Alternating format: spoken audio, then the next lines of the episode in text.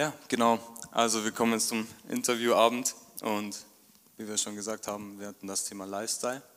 Und es wird jetzt darum gehen, um den Glauben praktisch im Leben sozusagen zu haben. Und ich habe jetzt zwei Chefs mitgebracht. Einmal eine Familienchefin sozusagen und einmal jemand, der ein Unternehmen sozusagen führt. Und ähm, uns war uns wichtig, dass wir so ein bisschen einen Kontrast schaffen, dass wir wirklich auf jeden Fall erstmal Mann und Frau haben. Auch das ist in dieser heutigen Zeit nicht mehr so selbstverständlich. Und ähm, ja, als allererstes möchte ich euch einladen, einfach euch vorzustellen. Vielleicht kannst du, Elisabeth, anfangen, einfach über dich zu sprechen, ähm, damit die Leute dich ein bisschen kennenlernen und ähm, ja, Bescheid wissen, wer du bist und was du so machst. Genau. Hallo, ich bin Elisabeth. Ähm, ich bin 49 Jahre jung. Ich habe eine Großfamilie mit sechs, sechs Söhnen und sechs Töchter und fünf Enkelkinder. Und das heißt, ich bin Vollzeitmama und ähm, mein Mann ist Jakob. Ich, kenn, ich denke, ihr kennt ihn alle, oder?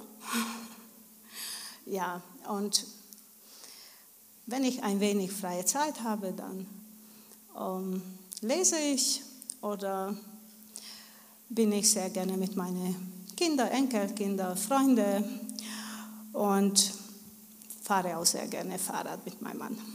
So viel über mich. Sehr cool, sehr cool. Ralf?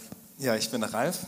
Ähm, ich wohne, viele denken, ich bin schon älter, aber ich bin 35 und ähm, ja, ich erzähle kurz eine Kleinigkeit über mich, einfach weil ich denke, das ist auch wichtig für das Interview selber.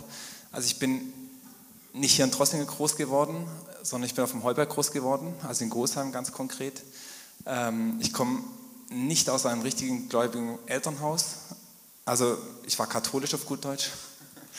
ähm, ja, und ja, ich bin verheiratet seit ähm, 13,5 Jahren schon. Also schon wieder überraschend, muss ich sagen. Wir haben vier Kinder, also auch nicht gerade ganz wenig.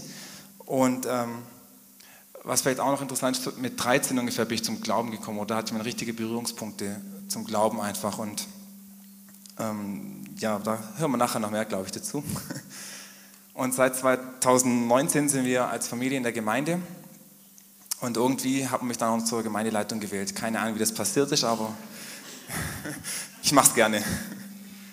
Ja, ich denke, was du auch noch gesagt hast, was ganz wichtig ist, ähm, bei mir, ich bin nicht Hausmann oder, äh, ja, oder Vater nur, sondern ähm, ich leite ein Unternehmen und ähm, ja, da fällt mein Werdegang ganz interessant für manche ein. Also ich habe nicht mit ähm, Gymnasium gestartet, sondern ich war eigentlich auf der Hauptschule am Anfang. Äh, habe dann gesagt, ich habe keine Lust auf Hauptschule, ich will auf Realschule. äh, hat auch irgendwie geklappt, aber fragt nicht wie. Und äh, nach Realschule habe ich eine Ausbildung gemacht und habe aber gleichzeitig Fachhochschulreife noch gemacht. Und bin dann zum Studieren gegangen, also konkret Maschinenbau studieren gegangen. Ja, und jetzt bin ich mein eigener Chef. Ja, ich denke, das ist genug von mir erstmal und ihr hört dann nachher noch mehr. Ja, ja, sehr schön, sehr schön, danke euch. Ähm, ja, wir werden jetzt die erste Frage starten. Und zuallererst, um das einfach so ein bisschen zu eröffnen und einfach festzulegen, ähm, wäre die erste Frage an euch. Welche Bibelverse haben euch in eurem Glaubensleben tief geprägt? Also was könnt ihr sozusagen für euch mitnehmen und wo würdet ihr sagen, hey, diese Verse, die haben wirklich einen großen Einfluss auf mich gehabt. Wenn du willst, kannst du anfangen. Hört ihr mich? Ja. Als erstes, äh, ich kann mich noch gut erinnern, als Kind ähm, lag mir ein äh, Bibelvers am Herzen und das steht im Epheser 6, 1 bis 3. Ich denke, ihr kennt es alle. Ihr Kinder, gehorcht euren Eltern, so, so möchte es der Herr, der ihm gehört. So ist es gut und richtig. Ehre Vater und Mutter, das ist das erste Gebot, das mit einer Zusage verbunden ist. Mit der Zusage, dann wird es dir gut gehen und du wirst lange auf dieser Erde leben. Ähm, also wie gesagt, das ist äh, ein Lieblingsvers von meiner Kindheit. Ähm, ich habe natürlich viel mehr Lieblingsverse als diese, was ich heute Abend erwähne. Als zweites habe ich Matthäus 5, Vers 9 äh, ausgewählt. Glücklich zu preisen sind die, die Frieden stiften, denn sie werden Söhne Gottes genannt werden. Und das, diesem, dieser Vers aus dem Grund, so im Laufe der Zeit, äh, ich war schon immer äh, gläubig oder ich bin im äh, gläubigen Elternhaus groß geworden und ich habe gemerkt, wie schwer es ist, auch für die Christen im Frieden zu leben.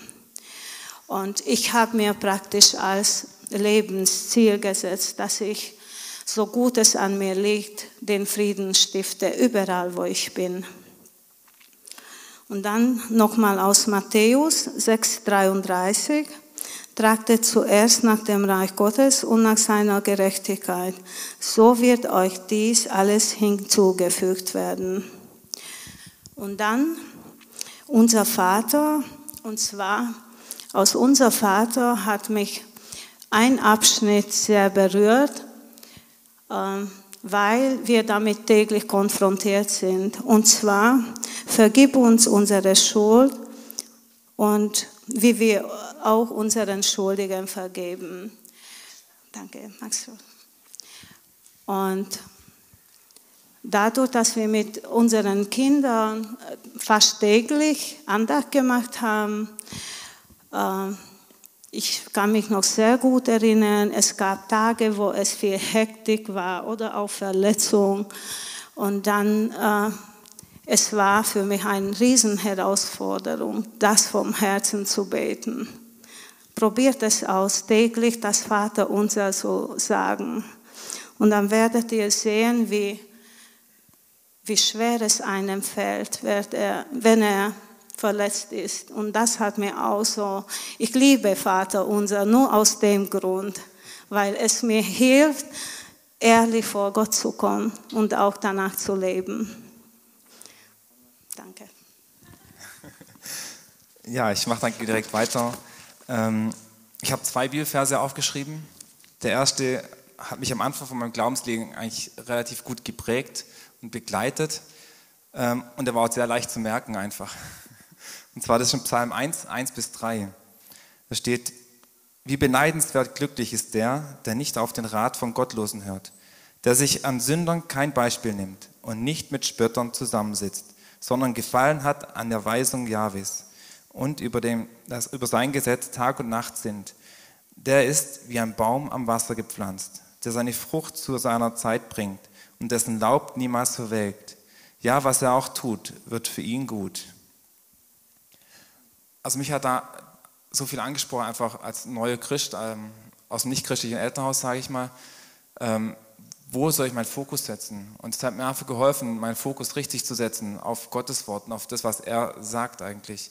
Also, ja, dass mich nach ihm ausstrecken soll und nicht mit den Nichtchristen zusammen sein soll, sondern wirklich nach ihm einfach schauen muss.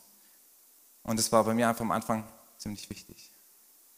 Ähm, der zweite Vers, der kam ein bisschen später erst, wo, wo mir aber auch ja, immer wieder hilft, selbst heute noch. Ähm, und zwar, das steht in Josua 1. Da geht es darum, Josa sollte die Israeliten anführen. Ein großes Volk. Mose war gerade gestorben und äh, jetzt er, soll er die Verantwortung übernehmen. Und er hat sich nicht bereit dafür gefühlt. Und ich muss ehrlich sagen, so ging es mir auch oft. Manchmal immer noch. Aber ähm, Gott hat ihn einfach ermutigt, öfters. Und ein spezieller Vers war hier der Vers 9. Äh, ich habe es dir gesagt, sei stark und sei mutig. Lass dir keine Angst einjagen. Lass dich nicht einschüchtern, denn Jahwe, dein Gott, steht dir bei, wo du auch bist. Also Gott hat mich auch hier ermutigt, einfach keine Angst zu haben, egal was kommt, egal was vor mir steht, egal wie groß der Berg ist, wo vor mir ist, er ist bei mir. Und genau das ist das Wichtige, dass wir immer den Fokus auf, auf Gott haben, nicht auf das, was vor uns steht oder was bei uns ist. Dass wir keine Angst haben müssen, sondern dass wir, egal wie wir uns entscheiden oder wie wir handeln, dass Gott bei uns ist. Er lässt uns nicht alleine. Und das hat mir oft geholfen mich ja, auch die Ängste genommen teilweise. Amen. Richtig stark, richtig stark. Danke euch. Ähm, wir wollen zur zweiten Frage gehen. Und da geht es um die Frage, wie habt ihr den Prozess eures Werdegangs erlebt? Vor allem auf der geistlichen Ebene, als ihr dann älter geworden seid, dann wart ihr auch jugendlich und dann irgendwann seid ihr auch erwachsen geworden. Ähm, einfach in kurzen Worten, wie habt ihr es erlebt? Was ja, ist euch so noch in, in Gedanken geblieben? Was, woran könnt ihr euch noch erinnern? Genau, gleich Elisabeth wieder. Also wie schon gesagt, äh, ich bin groß geworden in einem gläubigen Elternhaus und ähm, ich habe mich auch mit 16 Jahren taufen lassen. Und ähm, zu Hause hat man mir vorgelebt, dadurch auch, dass mein Vater fast immer in leitender Position in der Gemeinde war, was es heißt, dienen, anderen helfen und auch die Gastfreundschaft wurde mir vorgelebt. Ähm, und da habe ich mich auch entschieden, Gott von ganzem Herzen zu dienen und ich wollte unbedingt in seinem Willen sein. Und beruflich äh, kann ich sagen, ich war eine nicht so schlechte Schülerin in meinem Leben, aber ähm, Meinen Eltern war es nicht möglich, mir ein Studium zu bezahlen. Das heißt, ich habe mich sehr einfach für einen Beruf entschieden. Und ich kann sagen bis heute, dass ich das äh, nie meinen Eltern vorgeworfen habe, warum es mir halt nicht ermöglichen konnten. Also das heißt, ich musste auch keine Karriere aufgeben. Und es fiel mir auch nicht schwer, sehr jung eine Familie zu gründen. Ähm, den Werdegang als Mutter habe ich mir notiert. Also wie schon erwähnt, mit 19 habe ich dann geheiratet, mit 20 den Joachim bekommen.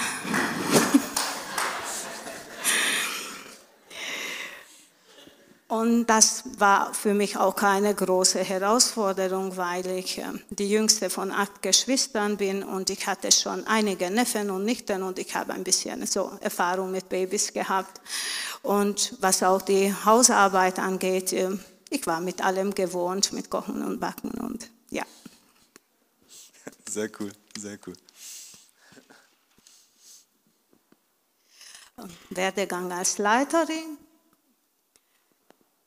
ja, also mit 20 Mutter und mit äh, 21 habe ich mein zweites Kind bekommen und die Kinder kamen recht zügig nacheinander und da bin ich praktisch in eine Doppelrolle gelandet, sehr früh als Mutter und auch ähm, als Leiterin der Familie. Mein Mann war ja den ganzen Tag weg und ich musste ja schauen, dass es alles läuft.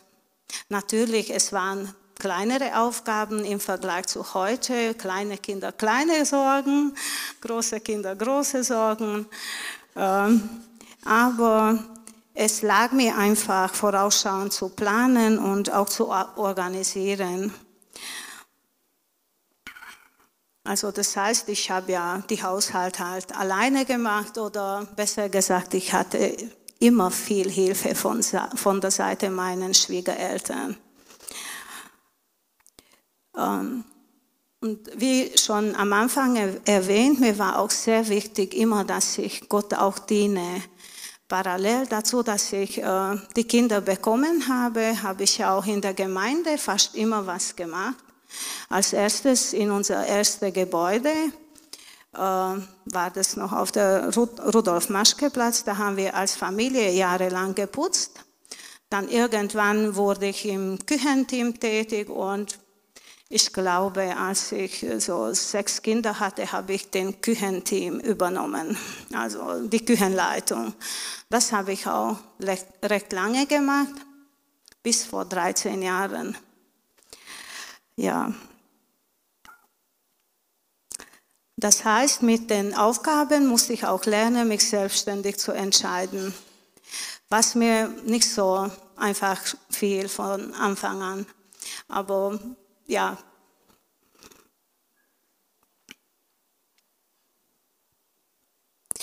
Aber mein Mann hat mich auch daran unterstützt, obwohl er ja also nur am Abend nach Hause kam und äh, ja, er war zufrieden halt mit meiner Arbeit, was ich getan habe und hat mir auch recht früh so Freiraum gegeben. Und dazu, dazu gehörte auch, dass ich selbstständig das Geld ausgeben konnte als Leiterin der Familie. Und äh, für Lebensmittel und Kleidung, ohne dass ich jetzt äh, Auskunft geben musste, was ich gekauft habe. Er hat mir einfach getraut und so wurde ich ein guter Verwalter vom Geld auch. Sehr, sehr schön, sehr, sehr schön. Danke dir. Ja, bei mir war der Werdegang ein bisschen anders, aber ist auch gut so, glaube ich. ähm, nein, also ich bewundere das echt. Also Hast mal Respekt, Elisabeth. ähm, und zwar, bei mir war so der erste Werdegang natürlich das, das Mannwerden. Ähm, das war bei mir nicht ganz so einfach, weil, ähm, soll ich sagen, ich komme ja aus keinem christlichen Elternhaus. Ähm, wie ich vorher schon gesagt habe, ja, wir haben, also meine Familie hat eine eigene Firma gehabt, schon immer seit ich denken kann. Und äh, das heißt, mein Vater war auch viel arbeiten, also viel heißt immer.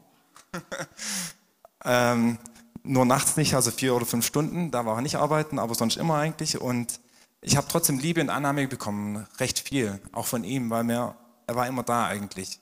Weil wir haben unsere Wohnung direkt über der Firma gehabt, also wir waren immer im gleichen Gebäude eigentlich.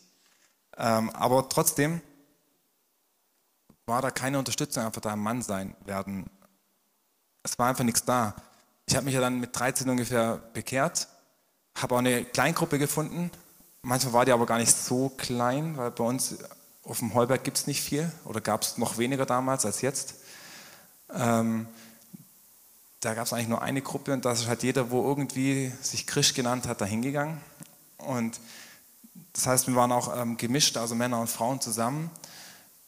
Ja, jetzt als junger Teenager hm, kannst du natürlich auch nicht deine Fragen dort stellen, wie, wie es dir passt. Deswegen ist es so wichtig, diese Kleingruppen, wo ihr auch habt, ähm, dass ihr die einfach wirklich habt, dass man Fragen stellen kann. Und ja, was, was ich gemerkt habe, einfach, ich hatte keine guten Vorbilder.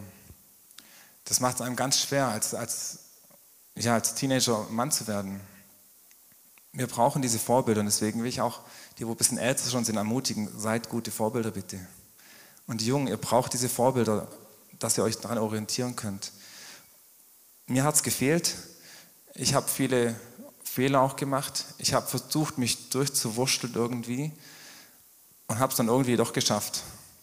Aber es war ein schwerer Prozess einfach und deswegen, ich ermutige euch wirklich, sucht euch diese Vorbilder. Das ist so wichtig. Und seid gute Vorbilder für andere, die kommen. Ja, weil bei der Berufswahl haben wir viele oft Probleme damit, weil sie nicht wissen, was sie werden wollen. Bei mir nicht. Ich bin eine der Ausnahmen, wo eigentlich schon immer wusste, was er werden wollte. Ähm, ja, das war Chef. äh, ich habe es schon gehört. Ähm, aber es ist tatsächlich so, also wenn ich ein Freundschaftsbuch bekommen habe, ich habe reingeschrieben, ich will Chef werden. Äh, es war schon immer so, also keine Ahnung warum, es ist einfach so. ähm, offiziell hatte ich auch immer die Wahl, was ich werden wollte. Inoffiziell sah das aber anders aus. Ich hatte natürlich das Glück, dass ich sowieso Chef werden wollte, also war es kein Problem. Aber mich hat man immer in die Richtung geschoben, einfach weil wir diesen Familienbetrieb haben. Ähm, ich habe zwar noch zwei Brüder, die älter sind als ich, aber die haben gesagt, nein, wir wollen nicht. Wir können das nicht, wir tun es nicht. Ähm, genau, also war alle Hoffnung auf mir, auf den Kleinen. Und äh, ja, wie gesagt, eigentlich kam es mir ganz gelegen, weil ich wollte es ja sowieso. Ähm, ganz wichtig aber bei Berufswahl ist wirklich, ähm, er hat es auch gesagt bei einer Predigtreihe, ich habe es mal angehört, ähm, sucht euch was, wo euch Spaß macht. Es gibt keinen Beruf, der perfekt ist, also das ist Illusion. Ähm, aber sucht euch was, wo, wo euch Spaß macht, dem ihr euch was vorstellen könnt auch. weil bei der Arbeit verbringt man sehr viel Zeit. Manche mehr, manche weniger, aber ähm, im Normalfall ist man da viel. Man braucht auch Durchhaltevermögen. Es gibt auch Situationen, wo schwer sind. Da muss man durchhalten einfach. Wir dürfen nicht einfach aufgeben, bloß weil einmal was nicht passt. Ähm, ja, einfach als Ermutigung noch. Mein, mein Werdegang äh, im Geistlichen, ja, wie gesagt, ich habe am Anfang gesagt, ich bin in keinem christlichen Elternhaus groß geworden. Ähm, was vielleicht auch noch zu sagen ist, ich war total schüchtern früher. Also hier vorne sein äh, hätte ich mir nie vorstellen können früher. Aber da hat mich Gott auch geheilt einfach und verändert. Und ja, meine Mutter war, also als ich Kind war, viel auf so spiritueller Suche eigentlich. Alles Mögliche ausprobiert, also gefühlt als Kind, alles ausprobiert. Und Gott sei Dank, am Ende war sie bei Jesus. Äh, sie hat mich dann auch auf Freizeiten mitgeschleppt irgendwie, weil, ähm, ah, guck mal hier, du hast Urlaub, wir gehen weg im Urlaub. Wie, wir gehen weg im Urlaub? Das war äh, so, wir gingen, also in meiner Kindheit, wir sind alle fünf Jahre vielleicht mal in Urlaub gefahren wenn überhaupt, weil einfach, ja, die Arbeit ist ja da, man muss ja arbeiten. Ähm, auf jeden Fall bin ich auf so eine Freizeit zum Glauben gekommen, ähm, war aber nicht so ideal, sage ich mal, weil auf der Freizeit war natürlich alles toll. Zu Hause war, bin ich in ein Loch gefallen eigentlich, weil es war nichts, wo mich auffangen konnte. Ich hatte keine lokale Gemeinde, wo ich ähm, hingehen konnte. Es gab nur katholisch, evangelisch. Ich habe da gemerkt, katholisch ist nicht das Richtige, evangelisch eigentlich auch nicht für mich. Aber evangelisch war immerhin noch besser als katholisch.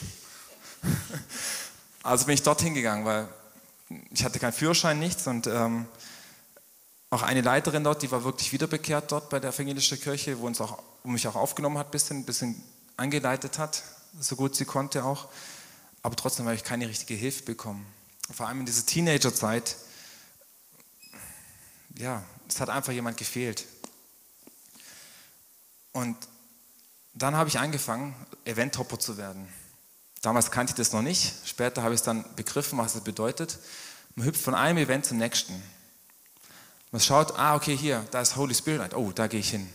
Oh, da ist Jesus House. Oh, da gehe ich hin. Da ist, keine Ahnung was, ich gehe hin. Da ist ein Konzert von irgendeiner christlichen Band. Oh, ich gehe hin. Das ist einfach so ein Hinhüpfen von einem Event zum nächsten. Das ist, ähm, ja, eigentlich hat man sich von einem Event zum nächsten geschleppt. Es war kein richtiger Glaube, das war einfach, ich habe versucht, nicht abzusaufen, ganz ehrlich, als Christ. Und es hat sich erst gebessert, als ich wirklich eine lokale Gemeinde gefunden habe, wo ich mich zugehörig fühlen konnte, wo ich dazugehört habe auch. Erst dann wurde es besser. Erst dann habe ich gelernt, wirklich Christ zu sein, wo ich Vorbilder auch hatte. Und da war auch ganz wichtig, mein Pastor war auch mein direkter Leiter damals, weil es war eine sehr kleine Gemeinde. Und ähm, der hat mich herausgefordert, das kann ich euch sagen. da gab es nichts Larifari, Christ sein. Da, der ist gekommen hat mir einen Ausstrick gegeben, wenn es nicht funktioniert hat. Also im wahrsten Sinne des Wortes. Der hat geschaut, dass, dass ich äh, in der Bibel lese. Der hat gefordert von mir, hey, ich will jeden Tag von dir ähm, ein Wort haben, wo Gott zu dir spricht. Und wenn es nicht kam, puh, also er hat mich wirklich gelehrt, was heißt ähm, zu studieren, die Bibel auch. Er hat mir geholfen, ein bester Christ zu werden auch eigentlich. Er hat mir, also in dieser Zeit bin ich geistig so gewachsen, da bin ich echt dankbar dafür. Sonst wäre ich jetzt auch nicht hier an der Stelle, wo ich jetzt bin. Und ja, als Ermutigung, habt einen guten Leiter, seid gute Leiter, die auch herausfordern. Gebt nicht gleich auf, wenn, wenn euch jemand mal ein bisschen herausfordert, sondern bleibt dran. Weil nur so können wir richtig wachsen im Glauben auch oder nicht nur im Glauben, sondern auch in anderen Dingen. Ja, und ähm, ansonsten mein geistiges Wachstum, ja.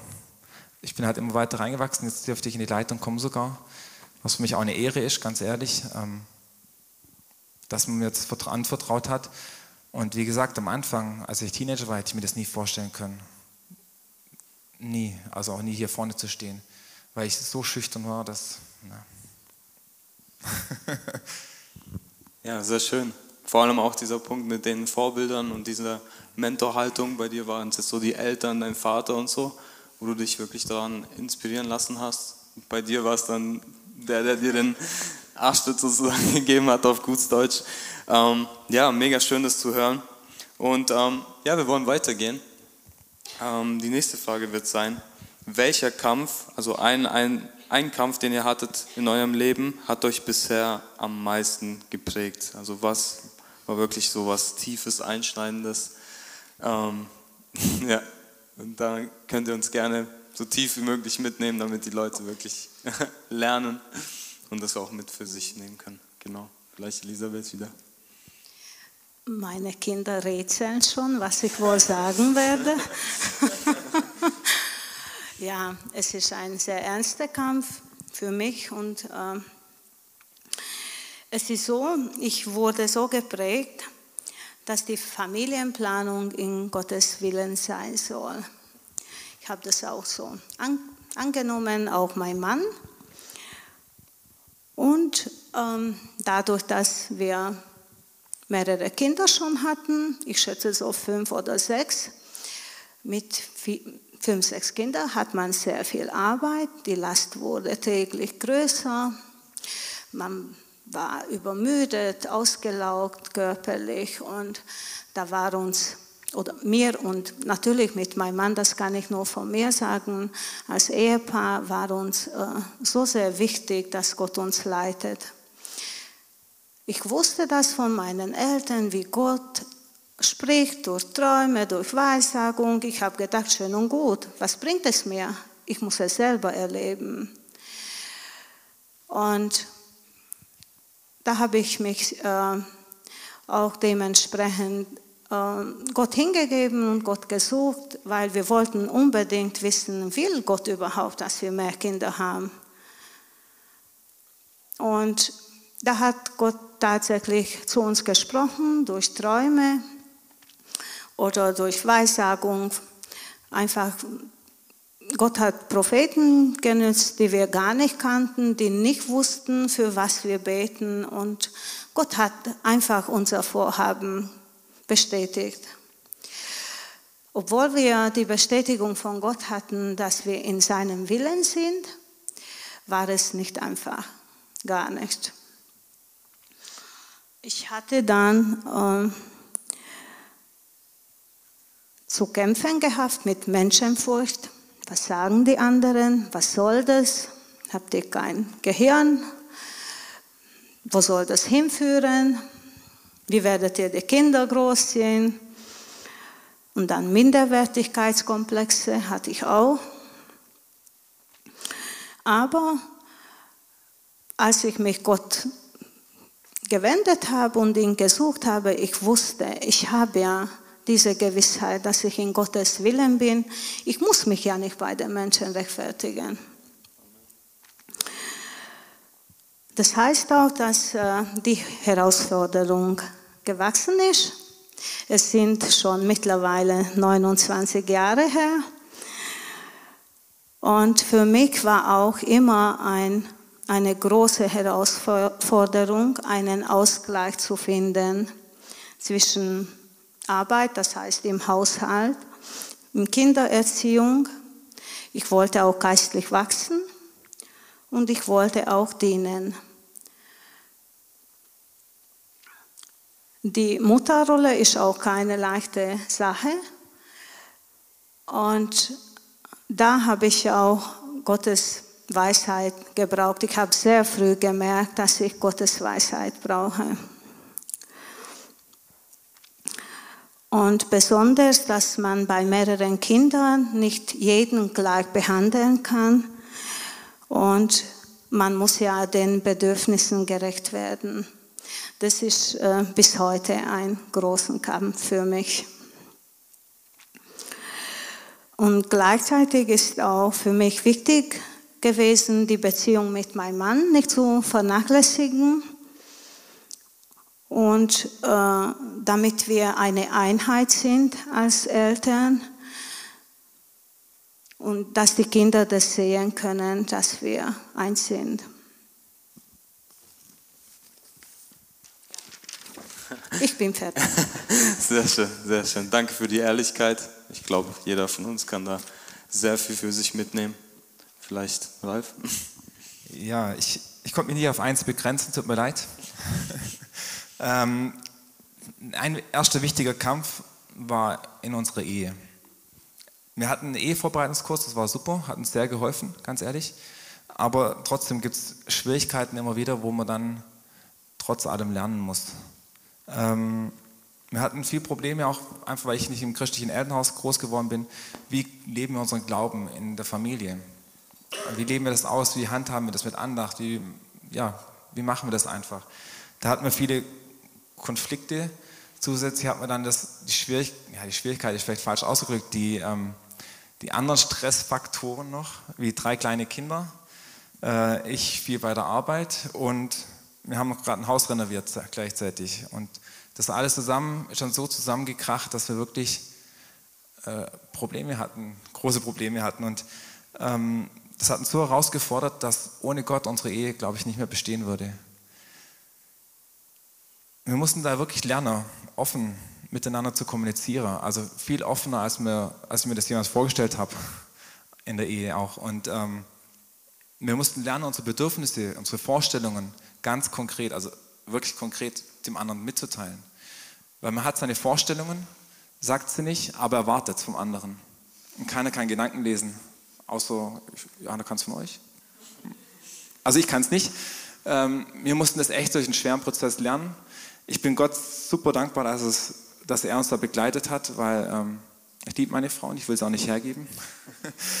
ähm, und ja, wie gesagt, Gott hat uns einfach in die Situation so getragen und auch geführt, dass, dass wir ja, sagen können, wir haben immer noch eine glückliche Ehe. Ähm, der zweite Punkt, der für mich noch fast krasser war eigentlich, muss ich eigentlich zugeben. Ähm, ich habe es schon gesagt, wir haben ein Familienunternehmen und für, für mich und für Gerdi war eigentlich von Anfang an klar, ich werde das übernehmen. Also ich werde diese Firma übernehmen, ich werde da der Chef und ja, es wird laufen so. ähm, mein ganzer Werdegang war darauf ausgerichtet. Also da gab es kein Hin und Her, sondern es war direkt alles so ausgerichtet, dass ich diese Firmenposition übernehmen kann. Gerdi hat dann auch mitgezogen, auch beim Studium hat sie dann geschaut, okay, wo gehe ich hin zum Studieren? Sie kommt mit, da wo ich hingesagt habe, wo wir hingehen. Und ähm, ja, und dann bin ich im Glauben gewachsen derzeit auch. Und dann sagt irgendwann Gott zu mir, gib die Firma auf. Die Firma soll nicht deins sein. Du sollst nicht dort anfangen zu arbeiten. Ich habe mein ganzes Leben darauf ausgerichtet, ganz ehrlich. Ich weiß nicht, ob ihr euch das vorstellen könnt. Ihr richtet euer Leben auf irgendwas aus. Wie alt war ich da? Ich weiß nicht mehr. Anfang 20, Mitte 20. Und dann sagt Gott plötzlich zu dir, ja, nicht so. Äh, das hat uns beide, also Gerdi und mich, total umgehauen. Wir waren total geschockt. Ich wusste nicht mehr, wo hinten und vorne ist eigentlich. Ähm ja, es war ein Kampf in unserer Familie. Es war ein, noch ein viel größerer Kampf für mich persönlich. Ähm ich habe mit Gott gerungen, ich habe mit ihm gekämpft und ich habe verloren. Ich, ich, ich habe so lange rumgemacht, bis ich wirklich nur kapitulieren konnte vor Gott bis ich wirklich sagen konnte, ich kann nicht mehr, Herr. Tu, was du willst. So wie wir gesungen haben, schaff Raum und tu, was du möchtest. Das ist genau das, was, was Gott getan hat eigentlich. Und ich musste aufgeben, ich musste den Traum hingeben. Als wir den aufgegeben haben, haben wir unser Leben neu ausgerichtet. Wir waren damals in Konstanz zum Studieren. Ja, ich habe mir dann eine Arbeitsstelle gesucht in Konstanz, was eigentlich auch ein Wunder war, weil jeder hat gesagt, in Konstanz du findest nichts. Und äh, ich habe mich an einer Stelle beworben, habe die Stelle gekriegt. Es war genial, weil es war sogar nur 200 Meter von unserer Wohnung entfernt, also viel besser geht es fast nicht. Ja, wir haben uns versucht, einfach dort Licht zu sein, wo wir sind. Und dann sagt Gott wieder im Gebet, okay, du darfst gehen. Du darfst die Firma haben. Ich war total verwirrt, ganz ehrlich. Hey, was soll das? Gott, was soll das? Ich, ich weiß nicht weiter. Ähm, was willst du jetzt von mir? Und ja, okay, wenn du das möchtest, dann machen wir das. Hat mich natürlich riesig gefreut. Aber ähm, wir mussten lernen, in dieser Zeit einfach, in dieser Zwischenzeit, Gott zu vertrauen, dass er das Richtige tut. Ich musste lernen, dass ich mich nicht an weltlichen Dingen festhalte. Weil wir haben eigentlich unsere Hoffnung, unser, unseren Halt in diese Firma gelegt gehabt. Unsere ganze Sicherheit haben wir da reingelegt. Und Gott hat gesagt, nein, ich bin deine Sicherheit. Ich bin dein Halt. Ich bin deine Hoffnung. Und ähm, ich, wie soll ich sagen, ich habe es nicht verstanden zu der Zeit. Absolut nicht. Ich habe nicht verstanden, was Gott mir, mit mir vorhat da. Mittlerweile bin ich Gott so dankbar, dass ich durch diese sehr schwere Zeit gehen durfte. Dass er mich da wirklich reingeschickt hat, weil ich muss ein Unternehmen leiten. Das ist nicht immer einfach, fast nie eigentlich, aber ähm, durch das habe ich gelernt, alles abzugeben. Durch das habe ich gelernt, dass nicht meine Last ist, sondern Gottes Last. Das ist so wichtig. Ähm, ich kann viel entspannter das Unternehmen führen. Ich kann viel entspannter hingehen, weil, weil ich einfach weiß, Gott, das ist deins, nicht meins. Ich bete eigentlich jeden Morgen, bevor ich hingehe, Herr, es ist deine Firma, nicht meine. Tu, was du möchtest. Ich will, dass, dass, dass Menschen durch dich, durch das die Firma einfach gesegnet werden. Dass, dass wir ein Licht sein können als durch die Firma einfach. Weil ja, Gott auch da wirken kann einfach. Ja, wie gesagt, es, für mich war persönlich diese Erfahrung einfach so wichtig. Gott ist der, der alles in der Hand hält. Nicht ich, weil ich kann es nicht. Ja, sehr schön, vielen Dank. Wir haben jetzt zwei unterschiedliche Sachen gehört, aber richtig stark. Gerade bei dir ähm, ist mir so eingefallen, wie das auch bei David war. So, er hatte diese Gewissheit, dass er König wird, aber die Zeit, bis er König wurde, war auch eine Zeit des Vertrauens und selbst als König wusste Gott, dass er keine Ruhe haben wird. Auch da war das jetzt nicht so, boah, er hat das Ziel erreicht, sondern auch da ging er weiter und musste mit vielen Dingen kämpfen. Und ich glaube, diese Zeit, die bis zum Königwerden geführt hat, die auch prägend dafür war, dass er so regieren konnte, wie er regieren konnte. Und ja, das hat mich so ein bisschen bei dir jetzt so daran erinnert. Ähm, Genau, lass uns zum nächsten. Ich habe gar nicht gesehen, wenn ich ehrlich bin, aber stimmt. ähm, genau, lass uns zum nächsten Punkt kommen. Ähm, vielleicht da könnt ihr euch ein bisschen kürzer halten, aber wie hat der Glaube euch bisher in diesen tiefen Zeiten geholfen? Also so kurz wie möglich, damit wir an die ähm, nächsten Fragen noch ein bisschen kommen können. Ähm, genau, also was so Glaubensprinzipien euch geholfen haben bei solchen tiefen Zeiten, wie jetzt ihr zum Beispiel als Beispiel gebracht hattet. Genau, Elisabeth. Also der Glaube hilft mir, keine Angst zu haben. Ich wusste, Gott sorgt für uns. Wir hatten auch immer das, was wir gebraucht haben. Inneren Frieden schenkt er mir,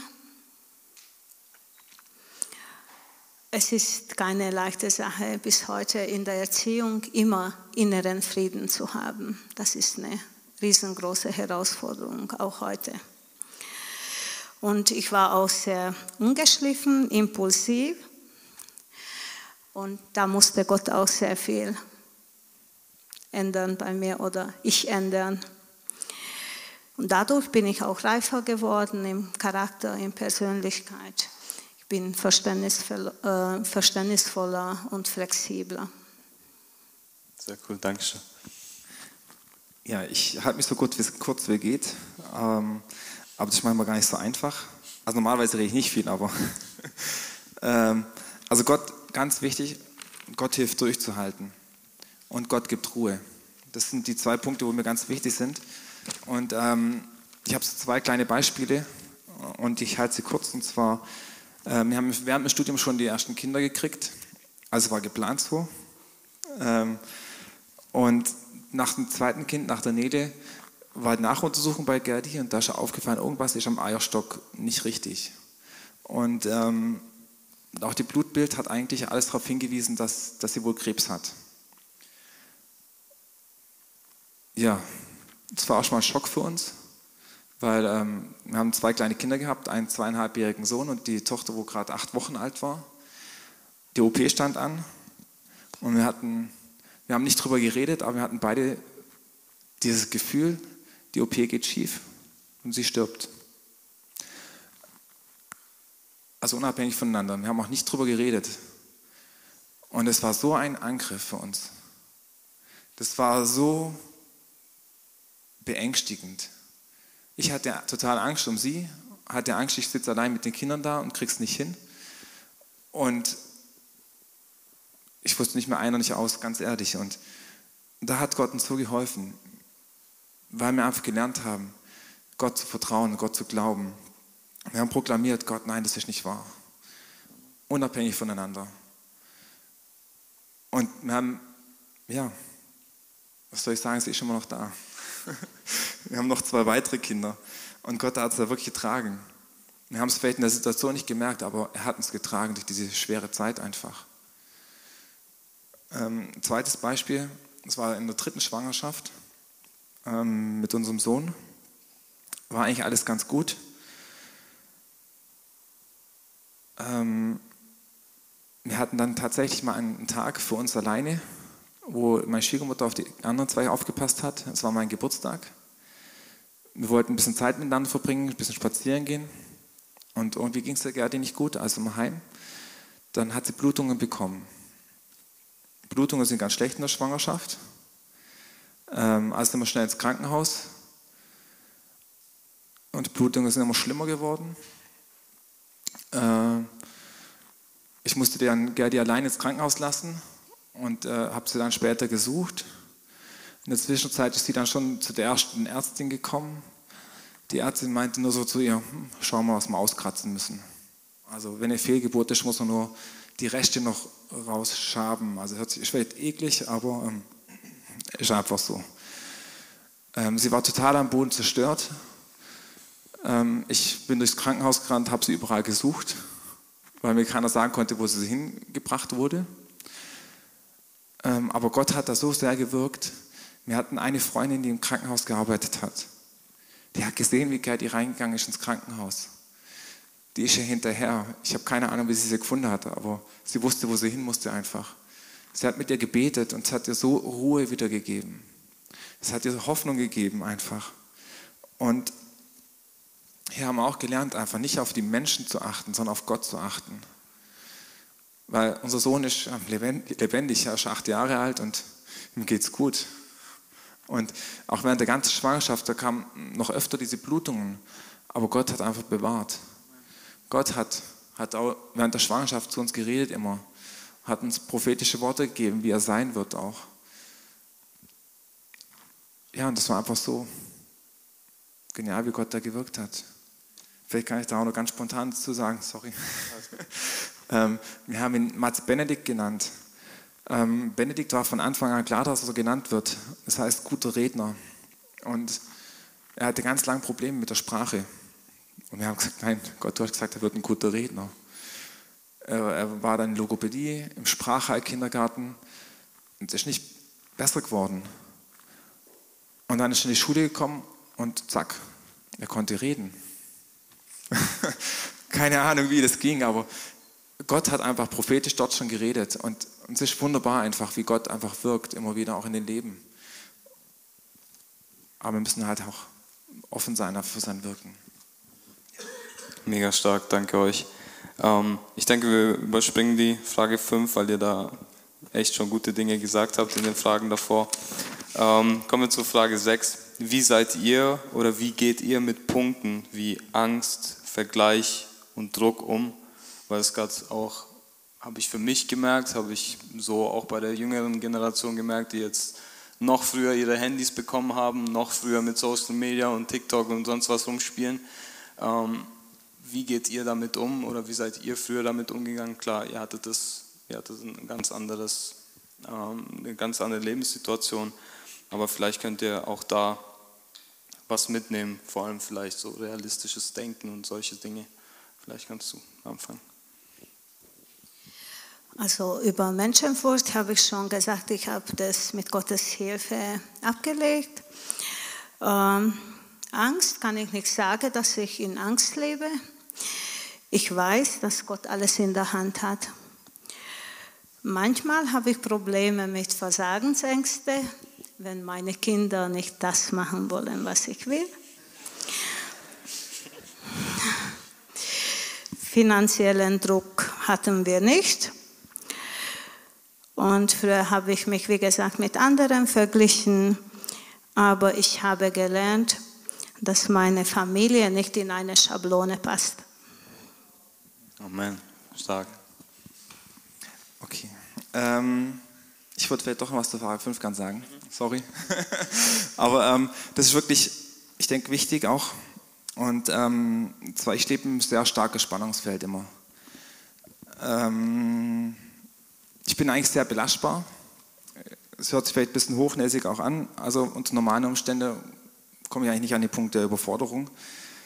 Ähm, aber ich habe dieses Spannungsfeld jeden Tag eigentlich Arbeit und Familie ich habe keinen normalen Arbeitsalltag wie andere.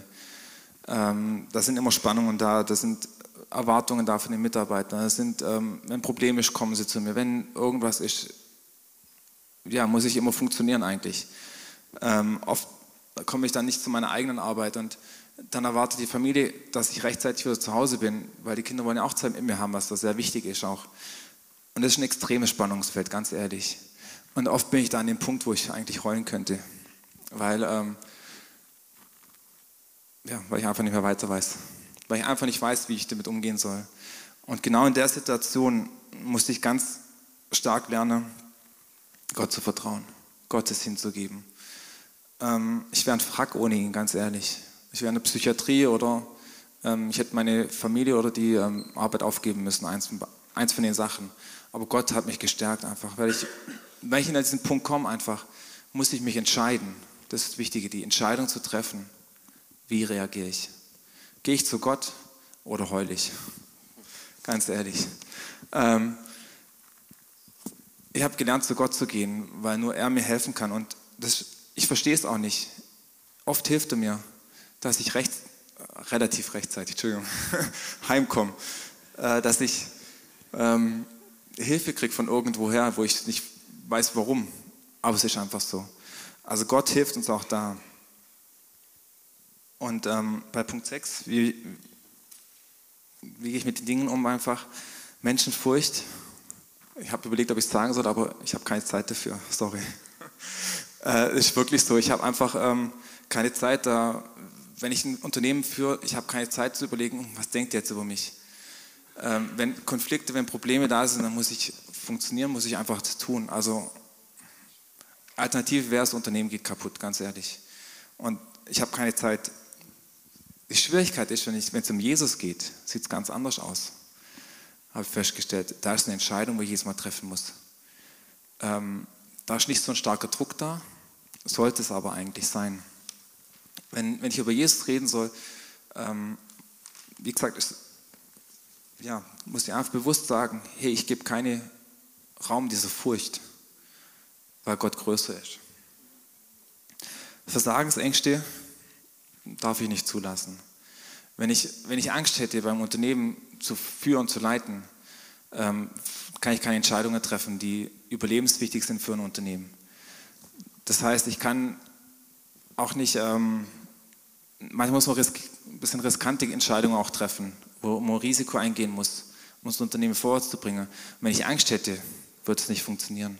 Da würde ich mich zurückziehen, einmurmeln irgendwo und äh, ja, wird alles untergehen wahrscheinlich. Ähm, ja, Familie und Kinder. Äh, es ist extrem viel, wichtig, Zeit mit seinen Kindern zu verbringen. Aber genauso wichtig oder noch wichtiger ist, mit dem Partner die Zeit zu verbringen. Ähm, wir, haben, wir mussten auch lernen, gemeinsam an einem Strang zu ziehen in dieser Spannung einfach, wo ich lebe, einfach mit dem, meiner Arbeit. Und ähm, die Familie kann nur funktionieren, wenn die Partner funktionieren, also wenn das Ehepaar funktioniert auch. Oft haben wir tagsüber auch keine Zeit, weil einfach so viel los ist. Und dann haben wir halt nachts Zeit zum Reden, nachts zum über Dinge diskutieren, was auch immer. Die Nächte sind dann oh, ein bisschen kurz, aber es lohnt sich trotzdem. Also es ist wirklich sehr wichtig. Ähm, die Kinder sind auch oft herausfordernd. Wenn man von, von der Arbeit kommt, muss ich mich entscheiden, ganz aktiv, bin ich aktiv mit den Kindern oder passiv? Verbringe ich Zeit mit ihnen oder nicht? Eigentlich bin ich müde und will nicht, aber ich muss trotzdem sagen, wie entscheide ich mich? Entscheide ich mich für die Kinder oder nicht? Die Zeit ist so kostbar mit den Kindern auch. Das ist, ähm, ja, ich will es nicht verpassen. Ähm, finanzieller Druck ist auch noch ein Punkt gewesen. Ähm, da können wir eigentlich ein Lied davon singen. Das Problem ist, ich kann nicht singen. ähm, wir waren oft in der Situation, wo wir finanziell einfach herausgefordert wurden. Ähm, der erste Punkt war im Studium. Im Studium hat man nicht viel Geld für gewöhnlich. Ähm, wir hatten das Glück, die Wohnung wurde uns komplett bezahlt.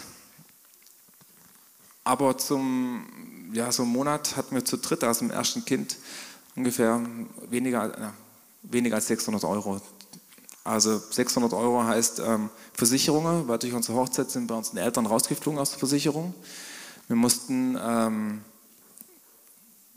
ja, Essen kaufen, ähm, Spückel jetzt, was ich jetzt aufgeschrieben habe, äh, Kleidung natürlich auch, ähm, Drogerieartikel, Windeln, mussten wir alles kaufen. Und ähm, da waren wir echt herausgefordert.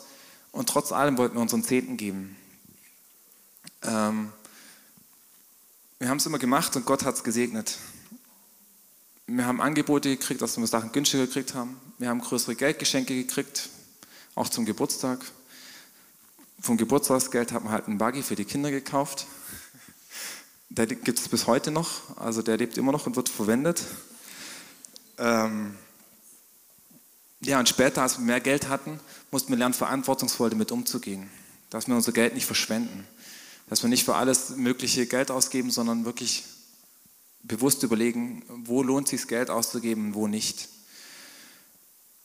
Ähm, was dann ganz toll war, meine Frau, die Gerdi, hat dann Finanzplanung angefangen, hat sich darüber informiert und ähm, hat das wirklich, wie sage ich, exzessiv umgesetzt. Ähm, wenn ihr es genau wissen wollt, müsst ihr sie mal fragen. ähm, sie verwaltet das alles bei uns. Sie hat da freie Hand, wirklich, also absolut freie Hand. Und ähm, seit wir das machen, haben wir so viel Geld extra übrig, weil wir kein unnützes Zeug einfach mehr kaufen. Ähm, wo wir einfach für andere Sachen wieder investieren können. Also ich kann euch nur empfehlen, macht es auch, schon in jungen Jahren, lernt mit Geld umzugehen, richtig. Das ist so ein Segen auch für später. Jetzt bin ich fertig. Was? Okay, ähm, kommen wir zur siebten Frage und dann werden es noch zwei Fragen geben danach. Ähm, genau, die siebte Frage wäre, was gehört unbedingt zum Erwachsenenwerden, zum Erwachsenwerden dazu? Ähm, auch da gerne so gut, kurz und knackig wie möglich. Verantwortungsbewusstsein im Umgang mit den Menschen und in den Beziehungen, Entscheidungen zu treffen und die Konsequenzen auch zu tragen, auch dafür, wie man sich verhält. Und man sollte auch selbstständig alleine leben und sich selbst versorgen können. Sehr gut, danke. Also ich habe ähnliche Punkte aufgeschrieben. Ähm, ich habe aufgeschrieben, jeder macht Fehler. Wir sollen keine Angst davor haben, aber wir sollen es beim nächsten Mal besser machen. Ähm, steh zu deinen Fehlern und vertusch sie nicht. Ähm, such keine Ausrede, sondern ja, übernimm Verantwortung. Ähm, läster nicht, ganz wichtig für viele. Ähm, Lästern bringt bloß Unruhe, Unfrieden. Wenn du ein Problem hast mit jemandem, geh auf ihn zu. Hab, hab den Mut und äh, versteck dich nicht. Ähm, ja, lernen, was ganz wichtig ist, auch zum Erwachsenwerden im christlichen Sinne, fand ich, lerne auf Gott zu vertrauen. Äh, lerne auf ihn zu hören und dich leiten zu lassen von ihm. Lerne, ähm, ja, Beziehung mit ihm zu pflegen, und zwar jetzt schon, bevor ihr verheiratet seid, bevor ihr Kinder habt, weil ihr habt jetzt viel mehr Zeit als später schiebt sich auf später, sondern tut es jetzt. Ihr baut eure Beziehung einfach auf. Da ist ein Segen drauf. Sehr stark, danke. Danke euch. Ähm, die achte Frage wäre, was ist wirklich wichtig im Leben? Also nach der Lebenserfahrung, die ihr hattet und nachdem ihr jetzt das alles auch so wunderbar und so tief erzählt habt, was, auf was für eine Sache könnt ihr wirklich sagen, hey, das ist dann am Ende wirklich das Wichtigste im Leben. Alles andere ist zweitrangig, das hat Priorität. Ich habe mehrere Punkte oder Stichpunkte, ich kann es sehr schnell durchlesen. Der Glaube an Gott, Gottes Reich an erste Stelle setzen, die Beziehung zu Jesus täglich pflegen im Andacht und Gebet, klare Ziele zu setzen, Gottes Willen erkennen, mit Gott Entscheidungen treffen und am Charakter arbeiten. Sehr schön, danke. Sehr schön. Ähm, ich habe so eine Rangfolge für mich selber. Ähm, an erster Stelle steht bei mir die persönliche Beziehung zu Gott. An zweiter Stelle kommt die Familie.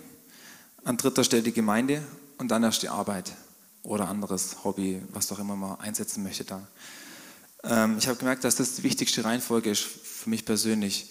Weil wenn meine Beziehung zu Gott nicht stimmt, dann stimmt alles andere auch nicht.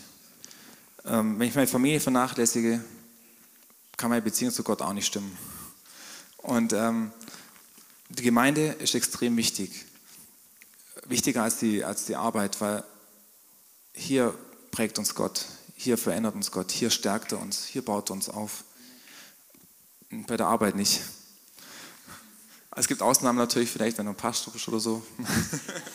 Aber äh, als normaler Arbeiter, sag ich mal, oder normal, ja, ist einfach nicht so.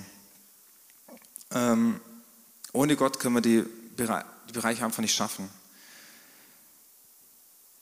Und was auch ganz wichtig ist, jede verantwortungsvolle Position, also wenn man verheiratet ist, man braucht eine Person, wo im Hintergrund ist, wo einen stärkt. Wenn jetzt meine Frau immer nur an mir rumnörgeln würde oder rummeckern würde, könnte ich das nicht tun, was ich tue. Und da muss man vielleicht auch manchmal ein Verständnis dafür schaffen, einfach. Ähm, ich stehe jetzt hier vielleicht vorne, aber ohne meine Frau könnte ich da nicht, nicht hier sein. Dann könnte ich das nicht schaffen. Passt. okay, also wir kommen zur letzten Frage. Und zwar, ähm, da habe ich Freiraum geschaffen und einfach nur noch das. Habt ihr etwas auf dem Herzen, das ihr den jungen Leuten hier noch unbedingt mitgeben möchtet, gerade weil ihr auch einige von ihnen kennt? Vielleicht das noch zum Schluss und dann beenden wir hier. Die Bibel lesen, ernst nehmen und danach leben. Lasst euch vom Geist Gottes leiten. Pflegt die Gemeinschaft miteinander. Regelmäßiger Gottesdienstbesuch. Lernbereitschaft sein in allen Bereichen. Es gibt so viele Möglichkeiten, nützt es. Prioritäten setzen. Unser Maßstab ist Gottes Wort. Seid gehorsam.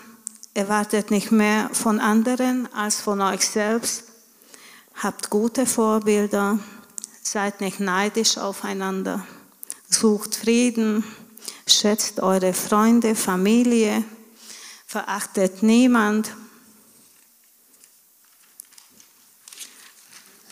Dient gerne mit der Gabe, was ihr bekommen habt. Seid hilfsbereit und erbaut einander. Nutzt es heute aus. Schiebt nicht auf morgen. Rechnet mit Gottes Hilfe in jeder Situation. Wir haben einen großen Gott. Amen, richtig stark, Amen. danke. Sehr schön. Also gut ist, ihr seht nicht, wie viele Blätter ich habe. ähm, nein, Spaß beiseite. Ähm, seid authentisch. Versteckt euch nicht. Zieht euch keine Maske an. Das macht euch selber kaputt. Den anderen gefällt es vielleicht, aber euch zerstört ähm, Gott möchte es auch nicht. Und ich als Arbeitgeber muss natürlich auch was über die Arbeit sagen. ähm, Otti hat die Predigt gehabt, äh, Arbeit ist kein Schimpfwort. Und ähm, genauso müssen wir das auch sehen. Der andere hat darüber geredet, was ist die richtige Arbeitsmoral. Und das ist so wichtig, diese Arbeitsmoral, weil sie uns unterscheidet von, von Nichtchristen. Weil das, das Licht von, von Jesus einfach strahlt es durch uns. Auch wenn wir uns entscheiden, unser Glück ist nicht abhängig von, von irgendetwas, sondern von Gott. Und deswegen können wir auch immer einen Grund haben zu lächeln. Oder? Lächelt bei der Arbeit mal. Ihr werdet sehen, dass da verändert sich was um euch herum. Die Menschen verändern sich tatsächlich. Ähm, Habe ich selber bei mir festgestellt. Und so möchte ich euch das auch mitgeben. Denkt dran, nicht eure Arbeit macht euch glücklich, sondern Jesus. Ähm, was auch wichtig ist, wenn man verantwortungsvoll arbeitet oder die richtige Arbeitsmoral hat, kriegt man neue Aufgaben. Man, kriegt Vertrauen von seinen Vorgesetzten und kriegt neue Aufgaben. Ähm, was ich auch gelernt habe, ist, was die Liebe auch schon gesagt hat, lest jeden Tag in der Bibel. Es ist so wichtig, dass wir uns mit Gottes Wort füllen. Ich weiß, manchmal fällt es mir auch schwer, aber ich habe eine Routine einfach reingekriegt in mein Leben, dass ich das eigentlich immer schaffe. Und was, was genauso wichtig ist, betet, bevor ihr euren Tag startet. Weil durchs Gebet kriegen wir Kraft für den Tag, egal was kommt. Durchs Gebet werden wir gestärkt. Ich habe es bei mir selber im Leben erfahren, wenn ich nicht bete am Morgen, ähm, ja, ist alles viel anstrengender. Äh, es kommt viel mehr. Also ganz wichtig, Gott gibt uns Kraft, Hoffnung und das, was wir brauchen für den Tag einfach. Was auch ganz wichtig ist, niemand ist perfekt. Ich habe auch viele Fehler gemacht, auch wenn ich jetzt hier vielleicht sitze oder ja, ich habe sehr viele Fehler gemacht, wo ich auch vermeiden hätte können. Und ähm, habt keine Angst vor diesen Fehlern, weil jeder macht sie. Aber lernt daraus, ganz wichtig. Macht die Fehler nicht zweimal. Und als letzter Punkt, wenn etwas Schlechtes passiert, dann fragt Gott nicht warum, sondern Gott wozu. Das ist ein Riesenunterschied. Amen, Amen. Voll stark. Danke euch. Gebt dir nochmal einen herzlichen Applaus. Wenn dir die Predigt weitergeholfen hat, dann teile sie gerne mit deinen Freunden und Bekannten. Abonniere unseren Podcast, um keine weitere Predigt zu verpassen. Und wenn du unsere Arbeit unterstützen möchtest, findest du auf unserer Webseite unter gegotrossingen.de weitere Informationen. Wir freuen uns, dass du heute dabei warst.